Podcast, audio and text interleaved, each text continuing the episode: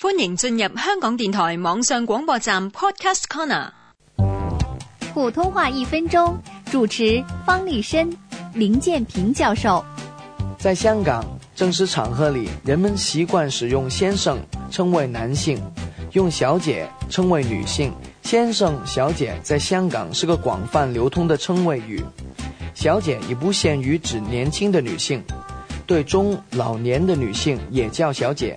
年龄跨度很大，小芳，你说的很好，但是在内地，先生是指德高望重的人，跟香港粤语的泛称用法不同。小姐原是个褒义词，但在内地要慎用，有的大城市的女性不喜欢别人称她为小姐。谁是小姐？叫我服务员。在内地的言语交际中。小姐逐渐变成了贬义词。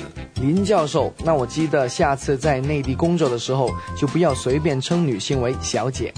普通话一分钟，AM 六二一香港电台普通话台，香港中文大学普通话教育研究及发展中心联合制作。